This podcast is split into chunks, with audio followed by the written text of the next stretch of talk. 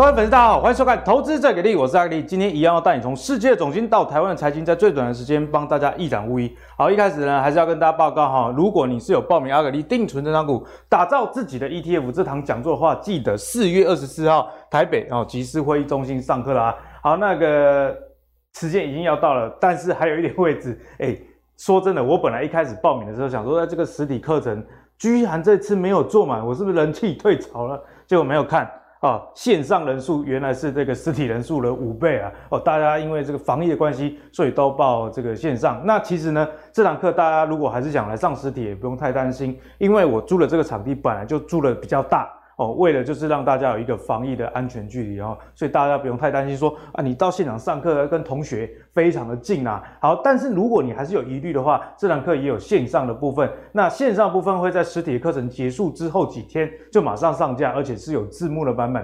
所以呢，也不怕说，哎，听不懂阿格力到底在讲什么，因为有时候在线上如果没有字幕的话，确实啊，对于这个讯息的接收会有一点落差哦，所以大家不用担心有这样的一个问题。那这堂课呢，就是在四月二十四这个礼拜天跟大家要见面了。所以如果你是想报实体的以及线上的朋友，影片说明栏下方就有这个连接哦，提供给大家做进一步的参考啦。好，那回到今天节目的这个主题，还是要跟大家聊啊，这通膨。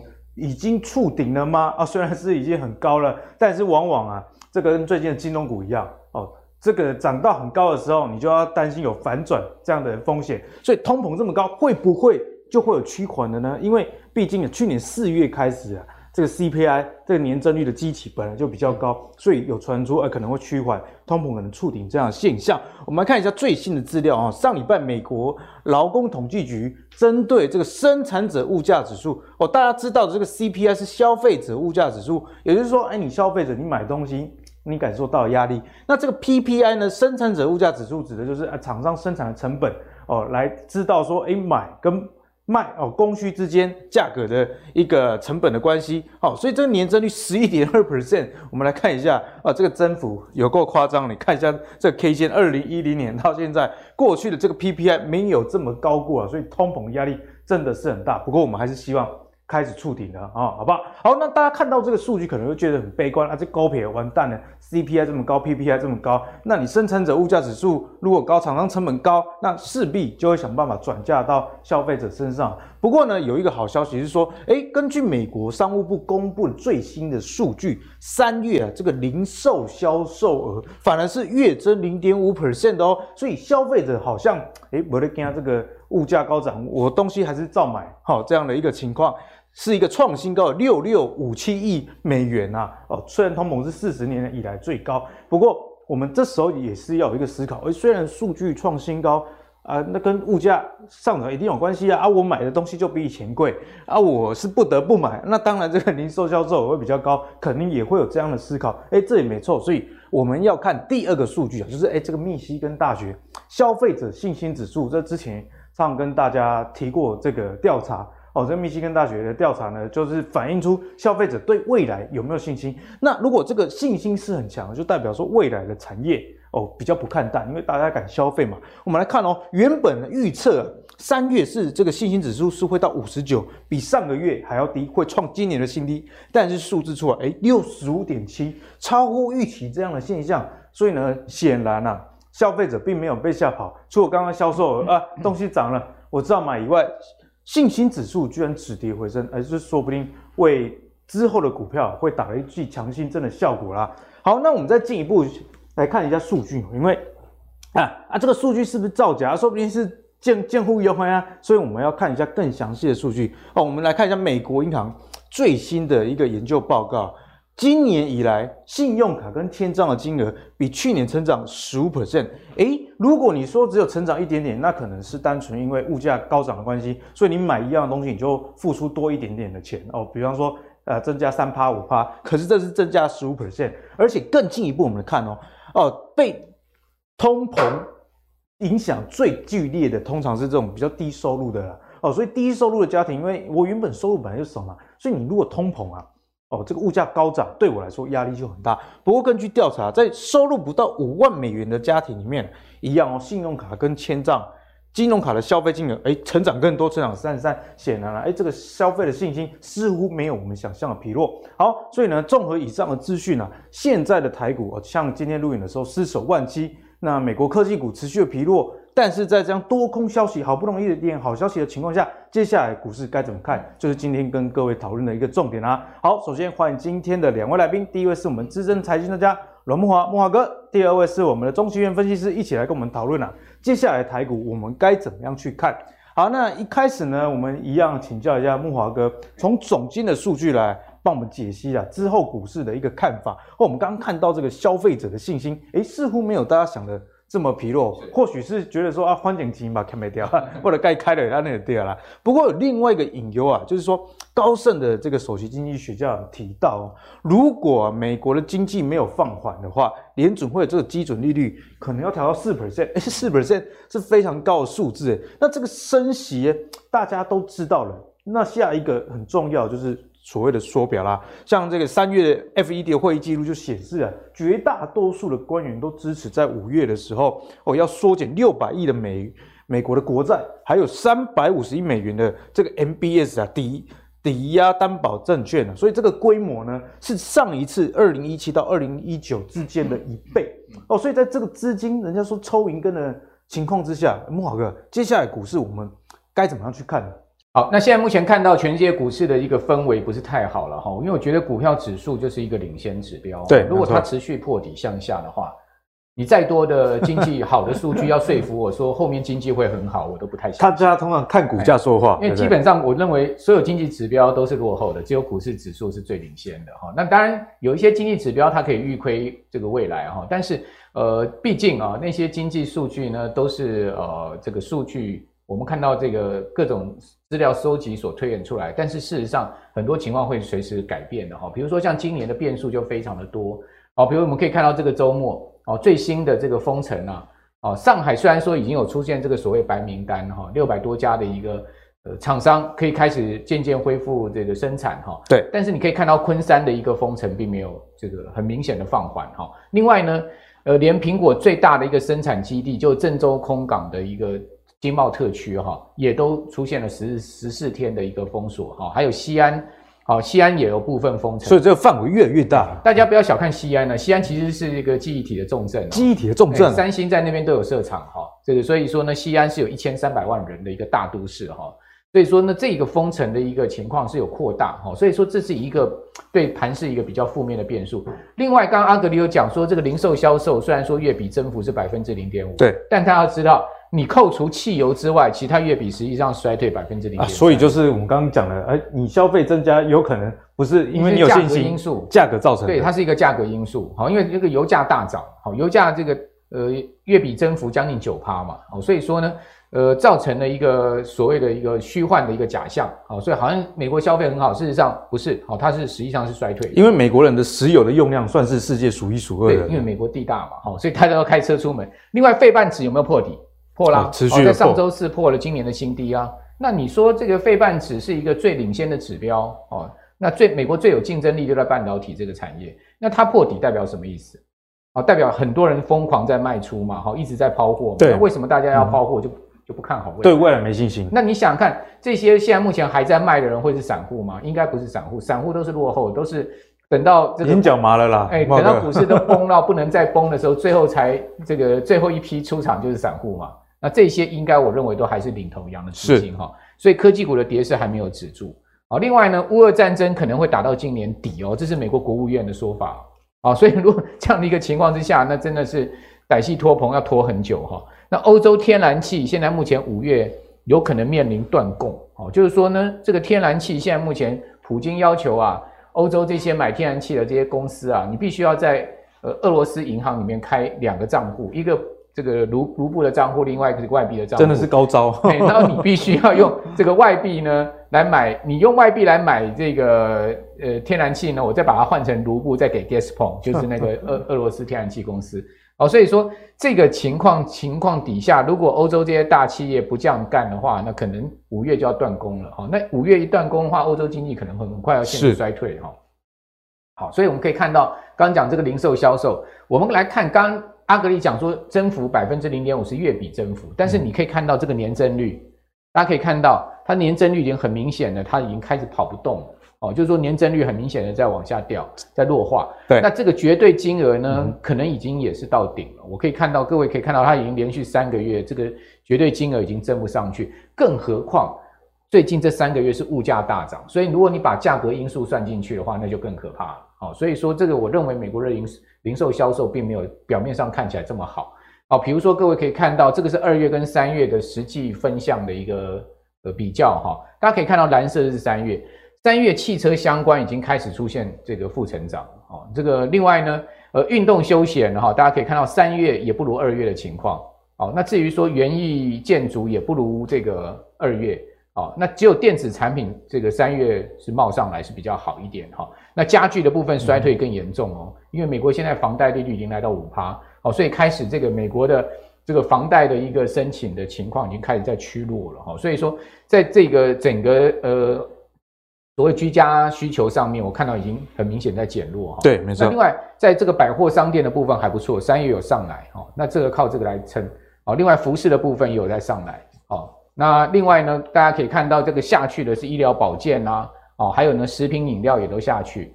好，那电子商务二三月本来就不好，它还是一个相对是一个比较不好的状况。是。还有呢，餐饮各位看到也很明显的在往下掉，衰退三月多的月的一个状况。哦，所以你会发现，哎。整个这个情势看起来，大部分分项这个二三月都是比二月来的差的哈，所以基本上呃，这个零售销售的状况，我个人是认为美国受到这个高物价的影响，它的后面发酵期还很长啊，不会是还没有就还没有结束，对，这个项目前才刚开始。另外，我们来看另外一个数据，就是芝加哥联准会它的一个零售销售数据哈，是排除汽车的。我们都知道汽车其实是在零售销售里面的大项，那如果你排除汽车，各位可以看到。它几乎已经 快要转负了，也就是说呢，现在如果这个汽车行业好再不好的话，哦，那美国的零售销售出现一个负成长的可能性就出就就很大了哈。所以我不我我不是很认为说美国的零售销售是相当。像目前看到看到这个表面数字上那么好了，因为金额是增加，但就像木华哥讲的，这其实是因为这个物价本来就变高。对，其实你你买的东西可能变少。它是价格价价格跟数量之间的关系。对，没有错。那我们来看到费半指，好，费半指这一波下跌，好之后反弹上去，各位可以看到它在上周四，哦，这个又出现了一个重挫破底的状况。好，那呃，这个上周四一天就跌掉快三趴。好，那你可以看到费半里面一些重要成分股都纷纷破底。那你说费半如果是破底的话，很难说服我说台股的电子股要大涨、嗯、啊，因为这个联动性。你说台股的电子股不大跌就已经很厉害了，对，因为费半在破底啊。台股的电子股有什么样的条件可以比费半更强呢？啊，比如我们讲说半导体族群里面，大家都一直在看好的半导体设备。你会看到 MAT 的股价如果不涨的话，嗯、全界最有竞争力的两家半导体设备公司，一家爱斯摩尔，一家 MAT 印材。如果这两家公司的股价不涨，甚至在破底的话，你怎么会去说服我说台湾的半导体设备相关的厂商非常有道理哦，对不对？所以说各位可以看到，这是一个我认为呃大家可以去注意的，就费半如果持续弱势破底的话，那我们可能对台湾的这个科技股要更小心。是，纳查克指数虽然说没有破底，但各各位也可以看到，它上周四一天也跌了掉两趴多。而且呢，它也是在所有均线之下，哦，本来都爬到均线之上了。如果说它真的是有一个企图心。要挑战这个高点的话，它为什么会放弃掉这么好的一个均线扩散、一个多头排列的一个格局，不往上走？哦，所以代表这个地方有有人知道上不去，有人落跑了，所以在这个地方大卖股票，哦，大卖股票就把它给卖下来。好，那既然他知道在这个地方上不去。那未来的反弹到这个位阶的话，恐怕压力都会很大。是啊、哦，那另外各位可以看到，TSMC 上周是一天跌掉三趴，哇，这个是重挫了，而且它的一个季线是下弯的哦。哦，大家发现它季线是下弯。那一般来讲，我们看到这个呃季线下弯的股票，我们都会非常警惕哦，尤其是这个 K 线是在所有均线之下。人家说的季线是生命线，对、啊，不无道理啊、哦。如果说它是一个。呃，一个一个多方趋势的话，那季线怎么会下弯呢？这个是无法说服我啊，嗯、对不对？好，那另外我们来看到 VIX 指标，VIX 指标在四月以来，它都是站站稳二十以上哦，就翘起来的感觉。对，大家可以看到这一波是三月大跌，对不对？三月大跌之后呢，大盘进行一波反弹，VIX 下去，但最近开始它又慢慢要有有要往上，又蠢蠢欲动。所以说，美股现在可能在酝酿新一波跌势哦，这个是我们可能要去注意的。哦，所以持续挑战前跌的机会看起来是蛮大的。对，或是说去破前低，因为费半已经领先破了嘛。对，没错。那后面会不会就是这个？纳斯达克、纳斯达克指数接着道琼，接着标普哈，我觉得我们这个戒心是要有。嗯、其实我我个人对股市从来不悲观的，我永远对股市 对投资是正面以对。但是所谓的正面呃，所谓的悲观或是说乐观呢哈，呃，它不会改变我操作的态度啊。我我永远都是乐观看待投资，但是呢，我们在投资策略上我们要保持。适度的谨慎了，哈，因为毕竟你你如果一个散失在金融市场，你很容易赔到大钱，你赔到大钱，将来就没有机会再东山再起，哈，所以为什么我们会在今年一再在阿格里你的节目里面建议大家现金比重拉高，啊，同时呢相对保持比谨慎的态度，并不是悲观哦，我们没有悲观，我们认为说跌下去。将来跌深了哈，嗯、或者说有超跌的空间，价值浮现。那时候你有、哦、你有足够的资金，你才能去抄底嘛，你才能才能去买到一些这个超值的股票。对，没有错。那另外各位可以看到，美国十年期国债殖率哦，最近是持续在往上，它已经升到二点八三。那我们都先前有在阿格里节目有讲过，三趴是一个很重要的警戒线。好，一旦美国十这个国债殖率走到三趴以上的话，那美国的国十值这个十年期的国债殖率，它的它会转成正。它它的这个实实质利率会转实质利率。现在目前我们看到这个是名目利率嘛，实质利率是要跟通货膨胀率去比的话，它会转成正。那转成正的话，对这个呃正的实质利率的话，它会对那个股呃科技股的产生更大一波压力。嗯、所以说，现在目前来到这个二点八三，已经将不到二十个基点哦，随便一冲，已经快到了，冲破三趴的话，那那真的是一个拉很大的。所以科技股持续的疲弱，其实不是没有原因的。对，因为拉拉到三趴以上哈，甚至到三点五哈。那这个这个国债的一个空间就出来了，嗯、所以股市的资金非常有可能会进入到债市，所以会变成是这个呃杀股票买债券的一个资金拉扯的作用，它会呈现一个跷跷板，哦、所以小心股票，因为美国十这个呃国债殖利率三十年期来到三趴以上，嗯、再杀一波哈。那另外我们看到这个。黄金最近是不是一直在开始慢慢又蠢蠢欲动？有有要去挑要挑战前波高点二零七零。木华哥今年在年初的时候，其实就跟我们讲黄金哈，对这一波真的涨得非常凶哎、欸。今年今年今年所有商品里面，黄金的报酬率算是非常好，大概差不多全年已经是要六六到八趴嘛。黄金六到八趴，对很多、哦。对，那因为你你标准普尔五百指数今年跌八趴嘛，所以一正一负的话已经十六趴了。哦，差差。那最近金价慢慢开始又往上升，哦，那这个其实是一个反指标。嗯哼。哦，只要金价开始往上走的话，你要小心股市的压力又来了。哦，因为它就是一个避险标的，它就是一个反指标。哦，所以呃，综合这么多。的这个观察重点，我个人的结论呢，就是对股市不悲观，但是要谨慎保守。谨慎保守，谨慎保守看，就是你投入的这个资金的比重，资金比重，还有你的，还有你的这个股票的标的在哪？我等一下，我等一下会跟各位讲说，我看好的是什么东西，嗯、大家可以看看我看好的东西是什么。好，那对照一下，好，你就知道说为什么会这样讲。那我们这个礼拜要关注的重点，哈，也是这个礼拜会影响股市多空的一个重点。第一个呢。五月议席会议马上要举行了，五月三号、四号已经已经剩下半个月的时间了。所以在这个会议之前的一周，那个联总会官员是不能讲话，他们是一个缄默期哈。所以说呢，鲍尔在五月会议最后一次的公开谈话就在这个礼拜，就方向就出现在这里哦。那市场认为鲍尔会再次强化一次升两码这种鹰派的说法。啊，另外呢，这个礼拜是重量级的财报要发布了。上个礼拜，美国银行所公布出来财报 一片惨淡，每一家银行全部营收衰退、盈利衰退啊。当然，股市呃公布出来股价有涨有跌了哈，都不见得一定都是猛力下跌，因为他们先前都已经大跌一段。对，好像花旗都已经跌得很凶了哈，所以说呢，它公布出来反而这个股价涨，但是你会看到今年第一季美国银行所有的营收跟获利都是衰退的。那你说升息一下，它怎么会衰退呢？好，这个就是一个经济的压力了，一个警讯，对警讯。然后另外，IBM 好也要发布财报。这个礼拜道琼有七档股票要发布财报，包括 Visa 好这个 PNG 啊，都要。都是重大的一个公司。对，然后奈飞，我认为绝对不会好的，好，所以大家要小心奈飞可能又要大跌。然后特斯拉也是一个考验，好，因为现在目前上海工厂也是停工嘛，当然后面可能会影响到它的交车这些。是。好，另外这个礼拜今天就会公布今中国重磅数据，就是 G 第一季的 GDP。好，那还有呢，就一连串的欧美制造业、服务业的 PMI 采购经理指数都要公布，所以这个礼拜的看点还蛮多的。我认为这些经济数据也会影响到这礼拜股市的多空。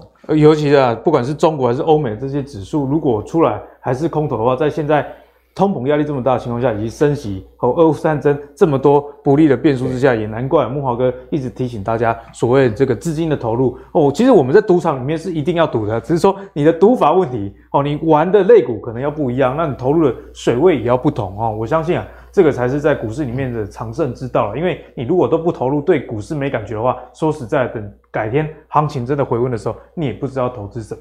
好，那我觉得啊，这个投资最好玩的就是说，不论你在什么时候，绝对都是一个投资的好时机，只是投资的方向要不一样而已。就像慕驊哥，其实从今年以来，我们节目的论述都没有变，就算美股的科技股大反弹，它的论述还是没有变，就是今年哦，这个科技股压力非常的巨大，因为总店数据其实已经告诉我们。那接下来就要请教慕驊哥，我们刚刚提到啊，这个零售数据能成长，其实还是跟这个价格有关哦，所以像是这个石油啊，或者是吃的东西。必须消费，哎，所以我们就来看哦，有一些必须消费型的 ETF，像这个 SPD 啊，它名字就很清楚，叫 必须消费型的 ETF，里面呢包含了这个 Costco 哦，可口可乐这个民生必需品，以及这个大卖场啊，代号是 XLD。那另外一档是 iShares 美国消费品的 ETF，那里面同样有像是宝侨啊这些。呃，世界顶级的哦，这个零售品的一个公司，我们可以看到这个从二零二一年四月以来，哈，这是近一年的走势啊。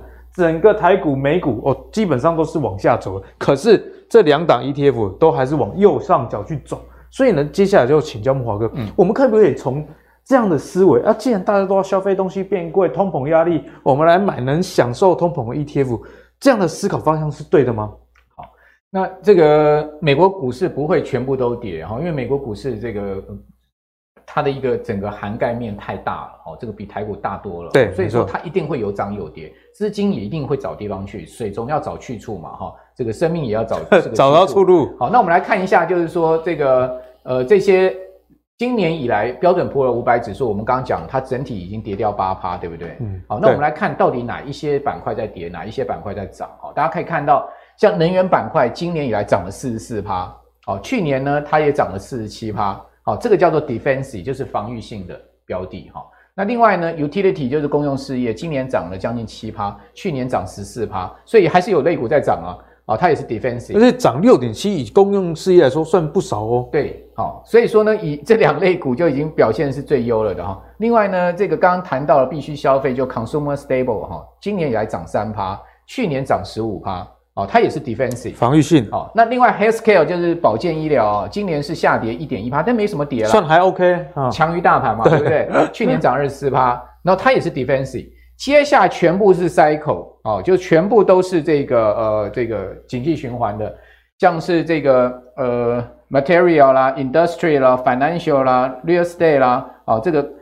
Commercial 呃 discrepancy 这个是就是说可选消费哈，就是说这个非必须消费的部分哈。Information tech 就是跌最多的就是科技哈，跌了十五趴哦。然后呢，Communication service 这也是科技物联网的部分，那跌了十五趴。嗯、所以大家发现标普跌八趴，但是科技股跌十五趴，跌更重。那我请问你，科技股跌的是不是很重？哦，所以科技股就是今年的沙盘的重中之重。嗯、那资金跑去哪里？跑去全部防御性的股对，没错。好，那我们刚刚讲说。呃，必须消费就是防御性，所以呢，为什么今年以来我一直建议大家把你的资金放在价值型、哦防御性的股票上，不要去放在成长型、循环型的股票。因为成长型已经好两年了，基期也很高。这就是为什么我们一再提醒大家这件事情，不要再去看什么电子股有什么成长、成长，那些成长都已经是过去式了。嗯、你现在还在讲成长，没有人会信。好，就是说你在讲什么未基未来业绩成长、EPS 成长。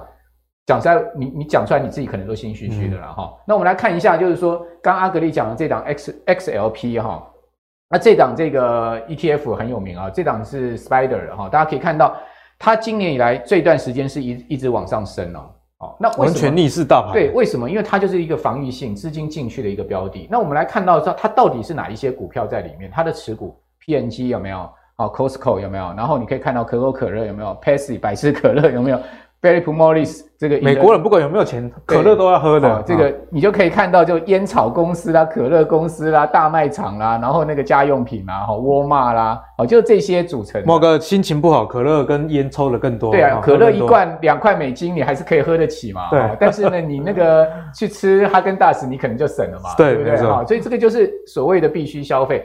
那今年 Costco 的股价是一路上哦，好，大家可以看到。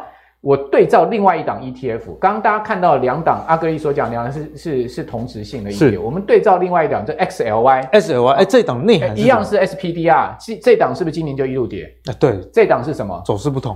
这档就是可选消费，好，这档可选消费，所谓所谓可选消费是什么呢？就是非必须消费，不一定要花的，不买哪一些股票在里面呢？我们来看一下，阿马总啊、特斯拉啦、麦当劳，哎，麦当劳也是这个 呃非必需消费，因为讲实在的，你真的吃不起麦当劳吃泡面嘛，对不对？哦，那 Home Depot 啦、Nike 啦，哈，球鞋晚一点换，哦，星巴克很贵啊，大家喝不起了，有没有？好，所以就变成是资金确实是进入到防御性，所以说我现在介绍。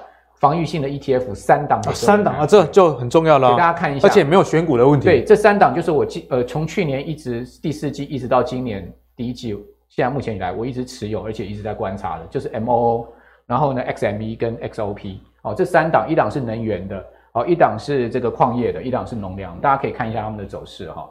好，这个 MOO 今年一路上到上周四收盘创新高，太强了吧？八十八块。好，涨到一百零八，这档股票呢，就是所谓的农粮概念的这个 ETF。好，另外呢，大家可以看到，好，这个就是所谓的矿业概念的，好，这个也是 SPDR 的，好，金属矿业概念的，它也是一路上，哦，从这个而且涨更多啊，它去年是底差四十块美金，现在已经涨到六十六了，哈。那另外大家可以看到 XOP 这都很有名了，这个就是所谓的那个油气，哦，那个天然气啊、石油的一个 ETF，哈。啊，今年以来也是一路一路不回头，从八十八块涨到一百四十四。所以说，美国股市真的没有股票可以做吗？没有 ETF 可以买吗？不是的。而且这个涨幅可以看，这个短短时间几个月都超过五十%。不是的，但是你去买，你去买 MU，你去买美光，你去买 AMAT，你去买印材啊，你去买 TSMC。你去买那个呃 A S M A S M A S M L，你去买艾艾斯摩尔，你现在都是惨赔。嗯哼，好，你甚至你买 A M D，你买 NVIDIA 这么有名的公司，股价全部都破底。拢赶快，哎，拢赶快。所以说，今年的趋势方向，你你问我有没有改变？我我会跟各位报告，不管台股跟美股，这个趋势方向还没有改变。什么时候改变？我不知道。当当我们看到它要改变的时候，我们会在阿格林的节目再来提醒大家。好，谢谢木豪哥来帮我们解析啊。确实，木豪哥从今年的年初，我就已经跟大家预告，今年在这个美国公债值利率上升以及这个经济展望。哦，受到通膨影响情况之下，必需型的消费以及原物料消费，特别是之前美林时钟有跟大家介绍到，哦，确实是接下来的方向。那从股价上来看，确实也没错了。所以如果你现在手痒还是想玩股票的，哦，至少类股的选择要好好的筛选啊，好不好？好，那接下来我们回到台股来跟这个七元喝阿特伦姐。哦，就是这个上礼拜台积电法说会，呃，公布真的是非常好。那外资们呢，其实也都是给他按赞。我们看到这个目标价，多家外资的目标价其实都有调升的一个情形啊。但是呢，在法说会隔天啊，其实，在法说会前上涨，我就觉得害怕，因为从过去的经验，只要法说会前涨啊。法说会就算消息再好，也很容易变法会。哦，虽然这个梗是烂梗的，可是还是一直用，就代表说这个现象其实都没有改变啊。哦，所以从台积电这个部分呢，你怎么看？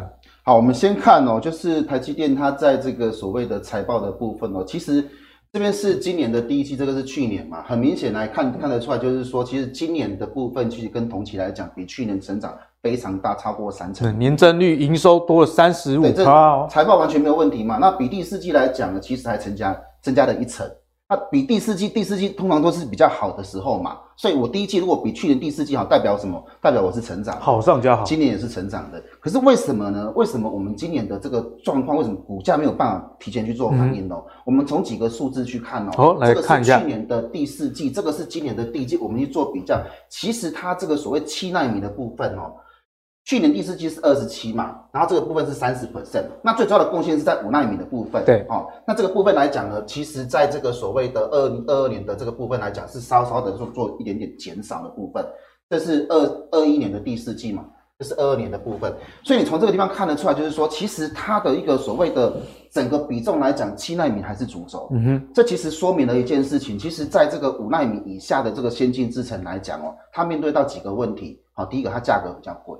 这是很很很现实的问题。那第二个就是说，我现在目前 focus 在七纳米这个部分。那我七纳米的市场是什么？就像我们刚刚所提到，就是说，其实台积电的部分来讲，它最主要的一个所谓的成长的部分，HPC 的部分是超过手机的部分。高速运算的啊。好，这就要我们来分析一下高速运算这个东西到底是用在什么身上。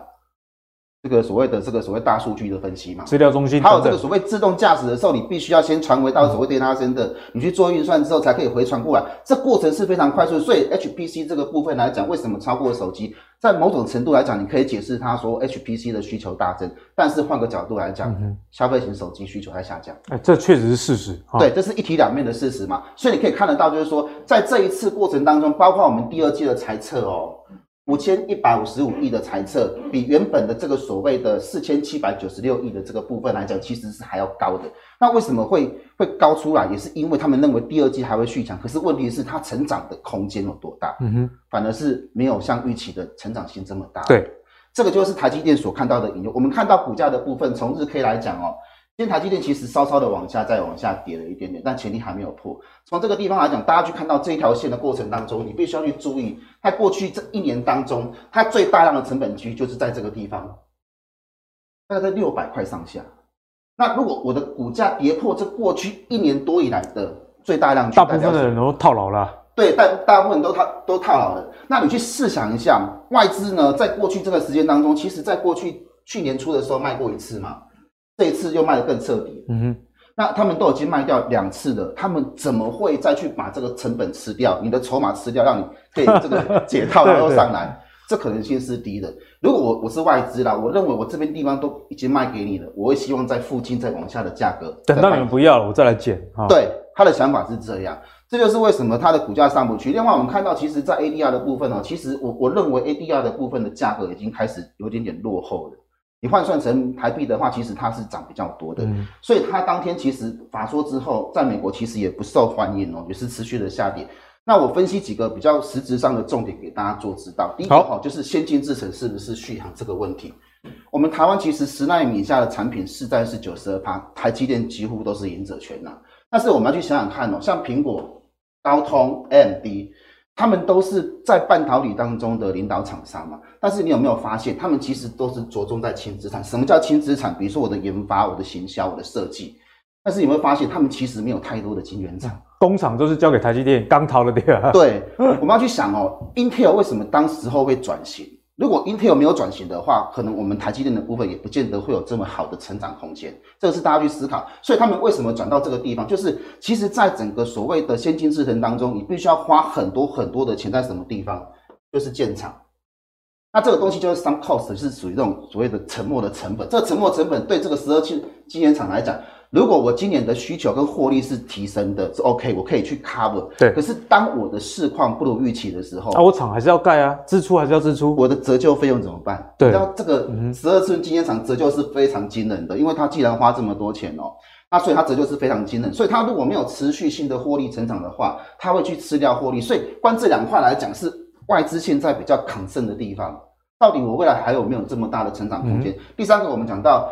高速的这个运算哦，其实呃，这个某种程度来讲，对比较敏感性的产业是很重要。比如说我刚刚讲到，就是说呃，自动驾驶啦，或者是做一些所谓高速运算，什么地方用到高速运算？气象预测、股市预测。可是各位，这不是大部分人都会去买的。对，因为我一旦一旦到五纳米以上的时候，其实那个价格是非常贵。好，那我们换个角度去思考，假设苹果推出一台手机，它的这个运算可能是三纳米，假设好三纳米，一台手机要卖你八万块。当然不买啊，你对很难买得下手，但是你很喜欢它，但是你可能还是会买，但是大部分的人会倾向买其他品牌的，先买前一年的。那我们为什么这个 CPU 到那个程度算这么快，然后花这么多钱呢？很多人就想说，那我买苹果比较便宜的五纳米以下的，这样或许而且其实就很好用，很好用，而且其实基本上用不到那么多。好，所以对大部分的产产业来讲哦，它就是一个所谓的 GIGO（Garbage In, Garbage Out），什么意思？就是说。我去做这个东西，我通常用大数据是要算行销需求跟行销策略。但我去投放广告之类的这个动作，但是我做了之后，这些东西的消费它属于冲动型的，嗯、哼到最后它会回归到所谓的一个本质性的需求上。这个地方就是我会去采取需求，就是 CP 值到底高不高，这是消费者所做的事情。那如果是这样的话，你到最后的行销策略跟你实体上的产品竞争策略来讲，你还是会趋近于产品竞竞争策略嘛？那既然是如此的话，行销策略所需要用到的高速运算跟大数据的需求，嗯、它就会递减。对。所以这个地方到底它能够支撑多少的它的市场需求性？这个是我觉得大家要去思考的一件事。如果没有的话，那后续台积电怎么办？嗯哼，这是大家要去思考的。所以台积电这一部分确实大家要多加去留意啊。那另外一家联电我们怎么看呢？好，联电呢，其实我们简单的去看哦，今天今年不管是任何的一个晶圆代工的的股票，基本上外资是采是是比较偏卖方的。包括联电也是，甚至是在下一个就是所所谓的这个世界先进，那为什么会这样？其实最主要就是在于说，先前的这个部分来讲，成长的性已经已经算是已经改变了。这个地方我们画个趋势线上来，它以空方缺口的方式是表态，我的趋势开始改变，这是强烈表态哦。跳对，为什么？因为其实升息之后，很多国际的这些投资机构，它 downgrade 你的半导体产业的本益比。那我们知道，其实本益比当中有个东西计算是非常重要，就是加权平均成本嘛。那如果我的利息往上增加的话，这一块其实会影响到我的获利的展现，不只是公司的展现，甚至我连资金投资的效率都会打折。对，好，这个是两方面的东西。所以它为什么会先下来？最主要的原因就在这里。那另外，大家还要忽略到一个所谓的台币的走弱。那如果与其这样的话，倒不如高档的时候把它卖掉换为美元。如果现在再去考量这件事情的话，其实台币贬值很多了，不划算。所以这个地方为什么他们会采取这个比较偏卖方的角色？好，你看这个世界先进也是几乎回到快原点。其实外资就算这个股价没赚到，提早卖掉这个汇差，他已经赚到了。对，因为他们台积，他们整个半导体产业来讲，他们呃花了很多的钱去买它。那你去你去看它的营收啊，其实到三月份为止其实都不错。你看这个世界先进基基本上是过去这个 N N O N 基算是很高的，然后那个联电也是还二二一，你看这个。都是半年以来啊，这营收最高的一个位阶，所以我要跟大家讲，就是说，其实财报的表现一一向都是落后指标，股价其实都会提前表现。那如果说未来这些公司的营收开始持平或者是成长性衰退的时候，那基本上就要开始进入修正。好，那这个奇缘给大家提醒啊，也跟呃我们之前节目的论述一模模一样啊，就是说这个科技股确实受到通膨以及公债殖利率等等多重的影响啊，所以在趋势还没有明显改变之前，你。不要急着去抄底啊，因为你看到台积电、联电甚至世界先进，如果这三家还在持续的，不要说破底，低档整理的话，那也不用太过于急于的去照进啊。好，那我们讲完了刚刚这个产业大方向之后，我们来探讨一些细节好了，因为我们刚刚有讲到，像是手机的消费，其实台积电这个占比是减少的，但是这个 HPC 是增加，所以我们可不可以，例如说，呃，今年啊，这个汽汽车。的车用的电子以及高效能运算，其实，在台积电的这个法说会里面都有提到，哎，第二季还是会相当不错。所以从这样的方向，如果去选股的话，七月，你的观察？呃，如果是从这个角度，HPC 的角度去选股的话，我觉得大家可以去呃关注这个三四四三的创意。创意，它有两个我觉得你可以去考量的地方。第一个就基本面来讲，它是否这个 AI 五 G 跟 Networking 的部分，那主要是在这个 ASIC 哦，这个就是整个创意服务的部分。那这个东西其实它是属于先进制程的。我们说五纳米以下的微影哦，其实你是做更深入的这个微影制程来讲，成本是很高的。你倒不如改到从所谓的封测封装这个地方去着手。未来我认为啦，五纳米以上可能就是在微影比较着重嘛，可是，在五纳米以下的时候，这个 package 是比较重要的关键哦。因为你说这个纳米还能小到哪里去啊？哦、对，而且成本也很贵。那我们看到、哦，其实搭配台积电的二点五 D 跟三 D 的这个 APT 平台的话，其实基本上。未来的展望会很好。那我们知道，其实现在很多家的这些所谓的呃券商的评比价格都是在这个之前的高原上。好，高原上我们就想说嘛，跌升就是最好的利多嘛，对不对？哦，那那已经拉回到这么多的。那过去呢，它你大家可以去用分价量表看哦。过去创意呢最大的所谓的所谓的这个成交量是在四百块附近，四百。所以这个地方基本上到现在的修正都还没来。那我个人是觉得呢，你要多一点耐心。等他来就对了，等他来就对了。等他来，那那为什么他可以去被期待？第一个，我不要说我讲外资，其实就这一波来讲，他对创意的这个所谓持股是没有任何变动。所以虽然最近有买有卖，但差不多啦。对，它整个库存其实都是维持在高档哦。因为你看台积电卖这么多，联电也卖这么多，那为什么创意没卖？其实他的想法就是认为说，其实在这个五纳米以下这个地方才是关键嘛。所以它的库存增加上来，一直都没有往下降。那我们就要等就是什么？这个大上去的价格。而且吉远，如果我们这边四百真的被你等到买到，哎、欸，我。我们的成本比外资低那么多，低很多，低很多，因为他们是买买买了六百，他们减，他们应该是算是被套了，但是我认为他后续还是会看好了。最主要还是在于这个这个需求的部分，的确它是比较有利。对，散户被套牢可能没钱去卷，可是外资被套牢就之后会想办法自己救，对好不好？所以呢，在半导体投资这一块呢，这个奇云也跟大家特别分享。哎，HPC 我们讲，既然是一个呃比较明确的方向，那你从相关的，比方说 AI、五 G 去思考的话，哎，确实创意是一个在筹码上以及产业面比较没有问题的。但是，一样稍安勿躁啊，对，稍安勿躁。最尤其最近费半还在持续的破底，台股也还在持续下跌。等跌更多再说哦，好不好？好，那节目的最后呢，既然呢、我们刚刚都讲了这个一整集科技股无效无效无效，那刚刚慕驊哥有提醒我们几个好的投资的方向，最后期元也要给我们一些好的建议了啊，因为我们最近来看到这个在成交比重的部分呢，哦，电子哦还是持续的在在衰退了，但是股市永远有好玩的啊，像是这个化学、生技、医疗，哎，这个。比例有在增加，而且期元之前也有跟我们分享多蛮多的生意类股。那就今天礼拜一，虽然整个盘大跌，不过我早上看，哇，生意族群还是非常的强哎、欸。不管是药局哦，连连这个比较冷门的这个这个信医，这个开医疗器材通路的，通通都大涨，而且还涨停。所以如果从这样子的非金电的角度去思考的话，该怎么样去选股？呃，我我我觉得其实。第二季来讲，基本上是以生技为王，因为我在两个礼拜前的节目上，我就介绍美食跟智勤嘛。有有。那美食跟智勤其实都是有药证题材，那个药证不是新药的药证，而是学名药。那这种东西其实最稳定，就是他问啊，他问啊，因为已经有人做过了嘛，对，失败的几率很低嘛。那我如果成功的话，我可以增加一个所谓的市占率。大家要记得，其实国外的这个所谓的医疗通跟台湾其实不一样。我的药在美国的时候，如果我可以得到一个所谓的药证的话，我卖这些药对我台湾的公司来讲，营收是很补的。那对国外来讲，可能它只是一部分，嗯，所以要跟大家讲，就是说，其实学苗这个东西，其实对台厂来讲算是蛮补的，因为台厂股本也也不都比较小，对，股本小，而且我们基本上呢，我们没有花那么多的成本哦，比如说像美食好了，我们两个礼拜前的时候。介绍大概还在这附近嘛，那现在东西涨上来，那这两个股你怎么去操作？因为第一个它有几个特别的特点，就是说它已经获得这个所谓的授权引进这个新药，在这个台湾取得药证嘛。那我觉得你要把你的目光放在这一个抗血癌药，抗血癌药，对，它已经在欧洲十四个国家上，这我之前有提过嘛。那它目前通过之后，它的营收会慢慢的进来。慢慢的进来的时候，我们就操作面来讲哦。假设我公司我在今年的这一个阶段比去年的这个阶段还要好的话，嗯、那原则上我股价过高的几率是比较大的。对，好，这个是就就我们基本面的角度来看。那如果说就就扣底的角度来看的话，年线扣底快越过这个所谓的高档区嘛，也等于说这一波上来的时候，你必须要等待就是它月线整理的回档跟季线之间。比如说今天在这边，然后月线在这边的时候，你大概在这个地方去布局会比较适合。因为为什么？因为美食的走法通常它都是一波两波整理再往上走。哎、欸，其实生意类股这个过程蛮煎熬的，对不对？蛮煎熬的、啊，可是重点是它会赚钱。而且你去你去看这个这段时间，你四月份、三月底做电子股以来，你基本上赚不到钱，甚至是赔钱的。特别是像 IC 设计啦，像力晶那些，我赔的好惨。好，那我们再往下看是这个新光钢的部分哦。那原物料的部分，其实呢，呃，它某种程度来讲也是反映到所谓以美元计价的这个货币基础的东西，可能未来会面临到比较大的挑战。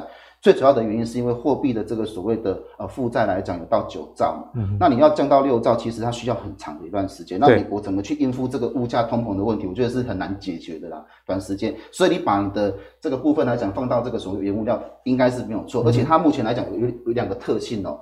第一个，新光刚在去年第四季的时候低价补库存，哎，怎么那么厉害？选在这种特别的时间点，因为他们就是这个本业嘛。你做钢铁做那么久了，什么时候可以买？你不知道。风向啊，对，很清楚。他补了很多。那最近呢，报价同步走呀，因为现在上来的是需求。嗯、那我在这边补了很多库存的那个钢，有量有价又有低价库存。对对对，它上来的时候，它会出货成长，因为报价涨嘛，那你货币计价的基础就成长，所以这个地方我认为会持续往上走，嗯、包括连这个投信啊都闻到 闻到这个味道哦，跑进来。这个是星光钢的部分的哦。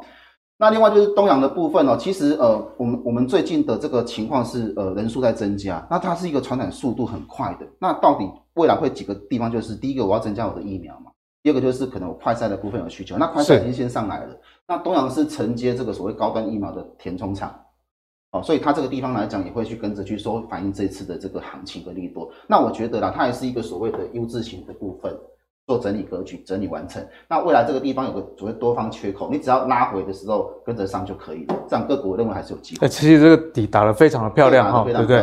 好，那这个奇源也继上市之后再次跟大家提啊，这个生意类股依旧是在今年哦、呃、这个行情比较焦灼的情况下不错的一个选择。毕竟在生意类股的部分，你这个通膨呃这个非必需型的消费你可能就不会去消费，是但是呃生老病死还是人生必备。的一个产业啊，所以这个产业面没有问题的情况下，我想这也是为什么资金往生意去走了。那我们谢谢七元带给我们的解析。好，那今天的节目相信大家收获真的满满啊！哈，从总经的角度来看，确实科技股面临到这个通膨升息的压力非常巨大。那俄乌之间的战争还在打，所以原物料持续的高涨啊，因此钢铁、台湾的钢铁股，甚至是美国 ETF。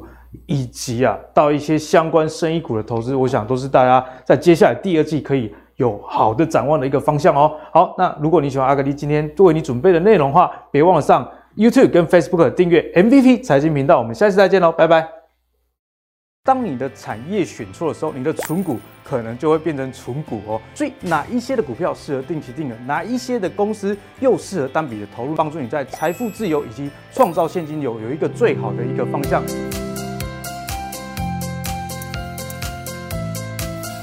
Hello，大家好，我是阿格力，今年呢又要跟大家来举办一年一度的存股的讲座了啊。这一次很特别，要帮大家解决三个问题。第一，高值利率的类股就可以存吗？很多人啊，在存股的过程中看到高值利率就勇敢给它存下去。可是你知道吗？当你的产业选错的时候，你的存股可能就会变成存股哦，越存可能会越亏钱哦。所以怎么样的产业适合存股？阿格力在这一堂讲座中会很完整的告诉你。